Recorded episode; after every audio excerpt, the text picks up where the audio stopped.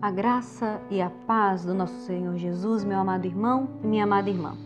Eu sou a pastora Débora, pastora da Igreja Metodista em Tumiritinga, e gostaria de compartilhar uma palavra de Deus com você. A Bíblia nos diz no Evangelho de Marcos, capítulo 15, dos versículos 29 a 32.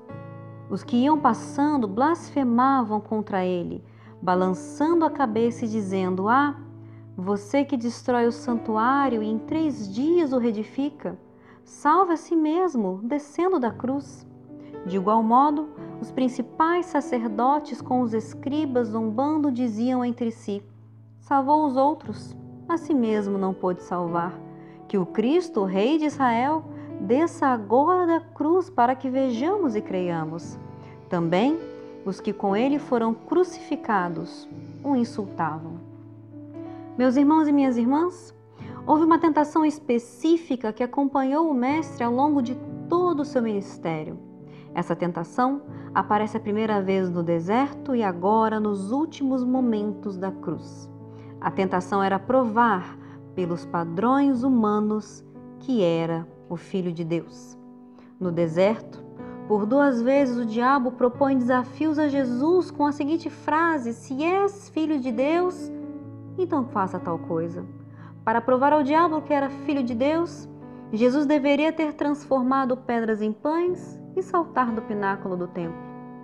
E agora, na cruz do Calvário, as pessoas ao redor, dando lugar ao diabo, dizem a mesma coisa a Jesus: Se és o filho de Deus, desça da cruz, prove para nós e só então nós creremos. Jesus nunca se submeteu, meus irmãos e minhas irmãs, a provar ser o Filho de Deus pelos padrões humanos. O Mestre, como podemos observar ao longo de todo o Evangelho de Marcos, não estava preocupado em provar nada a ninguém. A preocupação de Jesus era uma só: agradar a Deus, que era o seu Pai. Jesus e o Pai sabiam que eram um. Jesus ouviu do próprio Deus: Tu és meu filho amado. E isso foi o bastante para ele. Queridos irmãos e queridas irmãs, vamos refletir com sinceridade de coração nessa hora. Temos nos preocupado mais com os padrões humanos do que com os princípios divinos? O que importa mais para nós, a opinião das pessoas ou a vontade de Deus? Não se trata aqui, querido irmão, querida irmã, de uma exaltação de pessoas chatas e do contra, não é isso. Trata-se apenas de prioridades e princípios. Quem vive para agradar a Deus não precisa provar coisas para as pessoas ou para o inimigo das nossas almas.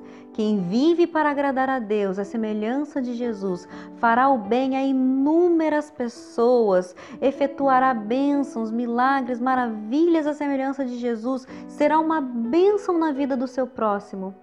Mas invariavelmente, desagradará algumas pessoas. É assim que acontece. Que sejamos maduros e maduras na fé o suficiente a ponto de seguirmos o exemplo de Jesus e priorizarmos os propósitos de Deus em nossas vidas. Que nós possamos não dar ouvidos ao diabo ou às pessoas quando querem que provemos a nossa espiritualidade, mas que possamos ouvir principalmente a voz de Deus que nos diz nesse momento: Tu és meu filho amado, em quem me agrado. Vamos orar. Senhor Jesus, nós te louvamos pela tua palavra. Nós te louvamos porque tu és o nosso Deus. Nós te louvamos, ó Pai, porque nós que caminhamos contigo, cremos, ó Deus, e que podemos ouvir a tua voz e discernir a tua vontade. Que possamos, ó Deus, filtrar nos nossos ouvidos aquilo que temos, ó Pai, escutado ao longo dos dias que possamos, ó Deus, ouvir principalmente a tua voz, a tua palavra, os teus princípios para com as nossas vidas. Que possamos viver para agradar ao Senhor acima de todas as coisas. Porque nós sabemos que quando vivemos para agradar ao Senhor, nós abençoamos muitas vidas ao nosso redor. Essa é a nossa oração. Em nome de Cristo Jesus, o nosso Senhor, o nosso maior exemplo e o nosso Salvador. Amém